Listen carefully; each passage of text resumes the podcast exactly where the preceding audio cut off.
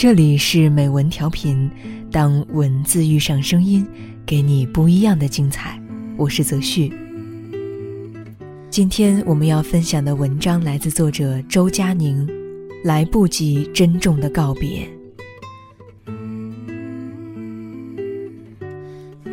我的奶奶被传染上肝炎，是在爷爷去世后不久。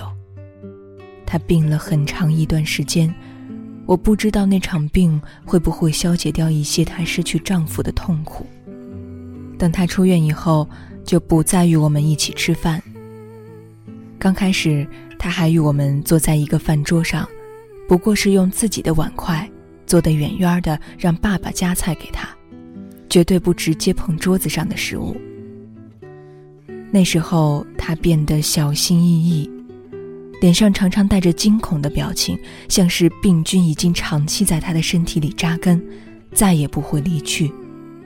他甚至不太愿意让我坐他坐过的椅子，那也是一把专门的椅子，他每天坐在上面看报纸。再后来，他就不再与我们一起吃饭了，甚至很少出现在我们的房间里。他开始写日记。他曾经是个中学老师，但在我的记忆里，他一直是个独自坐着的老人，与外面的世界根本没有联系。他写日记的劲头非常猛，常常从醒来到睡过去都在写。有时候趁下午爸爸妈妈不在，他会来问我讨支圆珠笔芯，或者是讨一叠用过的草稿纸。那多半是他写到一半，纸笔用完了。不知道为什么，他仿佛从来不问我爸爸妈妈要这些东西，甚至故意要避开他们似的。自从他开始写日记，就渐渐变得日夜颠倒。常常清晨的时候，他还醒着，有时又会一觉睡到傍晚，下午四五点。把午饭热一热吃掉，等到晚上十点再吃晚饭。完全生活在与我们平行的世界里，像是我们家里的一个幽灵。现在有时我也会在傍晚醒来，在傍晚醒来被我列在人生绝望词典的前几名，特别是那些天黑的特别早的冬日。醒来以后，像是生活彻底失重一般，觉得一切都难以继续。我会在这样的时刻，想起我的奶奶，想起她在人生最后的那很多年间，面对过许多这样的时刻。每每想起，我心里都一片黑暗。没有人看过奶奶的日记，只知道她铺天盖地的写。过年有时亲戚来我家，开玩笑的问他是不是在写回忆录。他向来内向害羞，面对这样的问题，他只能用手捂起脸来笑笑。但其实有一次，我偷偷看过他的日记。他的字迹很潦草，难以分辨。细细看来，他写的是每天在电视新闻里看到了些什么。领导人发表了什么讲话？主持人穿了什么颜色的衣服？然后他会写到在弄堂里遇到了隔壁邻居家的谁，说了些什么话。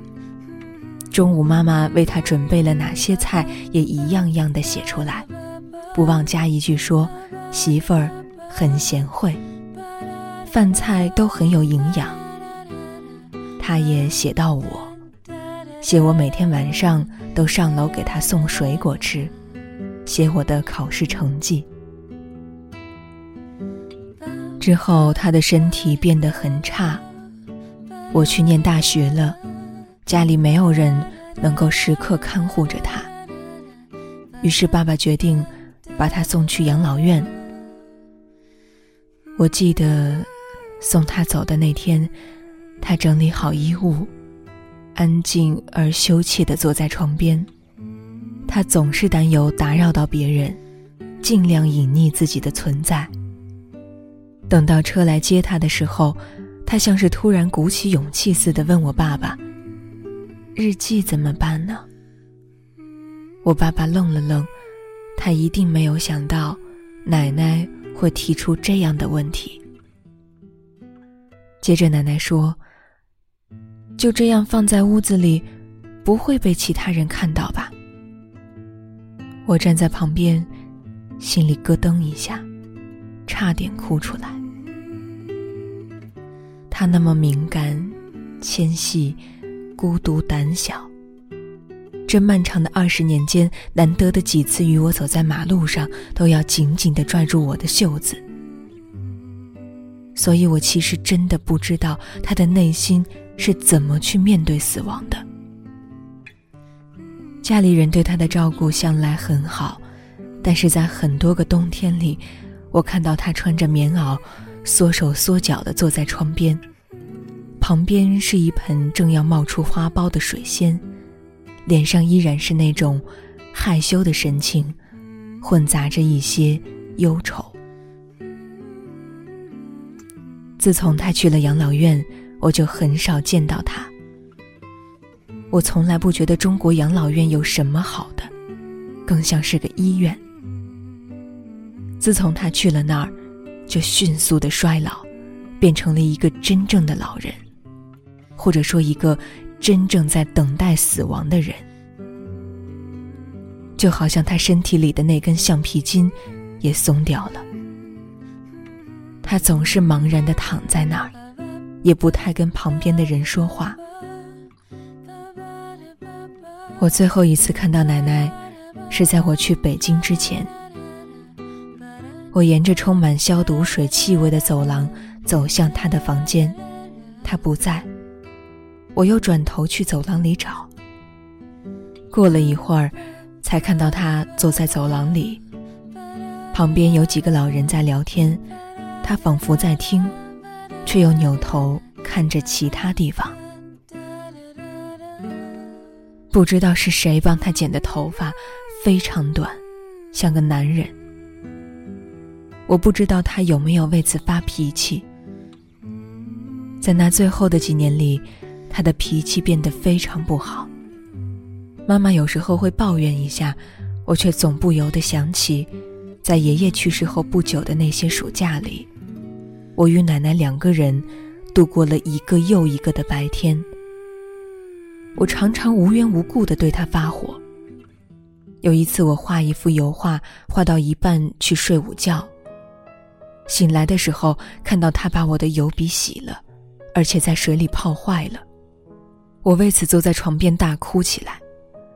我不知道自己为什么要对他发火。我想，他也一定不知道为什么自己要对其他人发火。他心里，肯定也很难过。那天，他看到我，从一个皱巴巴的塑料袋里掏出一片柚子给我吃。我告诉他，我要去北京了。他听得不是很清楚，反正那时我也常常要出远门的，所以他大概只当我是去某个地方玩一会儿，很快就回来。他握着我的手说。你是最好的。他去世那天，我在北京。接到家里人打来的电话，挂掉电话后，我独自坐在那儿发呆，眼睁睁的看着外面的天色暗下去。天黑后，有朋友叫我出去吃饺子。那天，大概是冬至吧。我们约在一个地铁站见面，然后他用自行车带着我在胡同里乱窜。那家饺子铺闹哄哄的，门口挂着个棉门帘儿，阻挡外面的寒气。我们叫了差不多一斤的各色饺子。他还专门跑去隔壁帮我买了桂花酒，给自己买了二锅头。我们像平常一样。大吃大喝，还大声说话。我假装的，都已经意识不到自己在假装了。然后朋友给我说了一个笑话，在我听来一点都不好笑。他把一张纸巾撕来撕去，贴在脸上，假装是猪八戒。大笑带来了剧烈的情绪失控，一会儿，我就转为大哭了。朋友挂着那张猪八戒的脸看着我，他也没有问我为什么哭，只递给我纸巾，然后自己把剩下的饺子都吃完了。那天我始终在哭，一直到深夜。有朋友给我打电话。我因为过分哽咽而根本没有办法接。我想起和奶奶最后住在一起的那段日子里，我常常熬夜到凌晨两点或者三点的时候，奶奶会从她的房间里走出来。若是看到我房间的灯还亮着，她就走过来看看我。我总是在对着电脑玩游戏。屏幕发着光，他不是很明白外面的世界已经变成了什么样子，只以为我一直在做作业。于是，他站在旁边看一会儿，然后说一句：“做功课，不要做的那么晚。”其实，那时候我早就已经不需要再在半夜做功课了。我那处处为别人着想的奶奶，在面对自己至亲至爱的家人时，却一直被怕给别人带来不便的想法深深困在自己的世界里。他对周围的人越是爱的热烈，这种因为害怕触犯他人而不敢表达爱的痛苦就越深。我常常想，在被自己的善良所束缚的世界里，他的心中。该有多么重的孤独感！那种孤独几乎是绝望而没有出路的，慢慢吞噬着他眼中的光芒。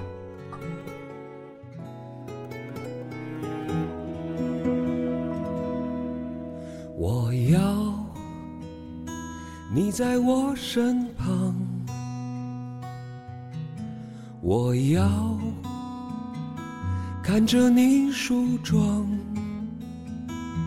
这夜的风儿吹，吹得心痒痒。我的姑娘，我在他乡，望着。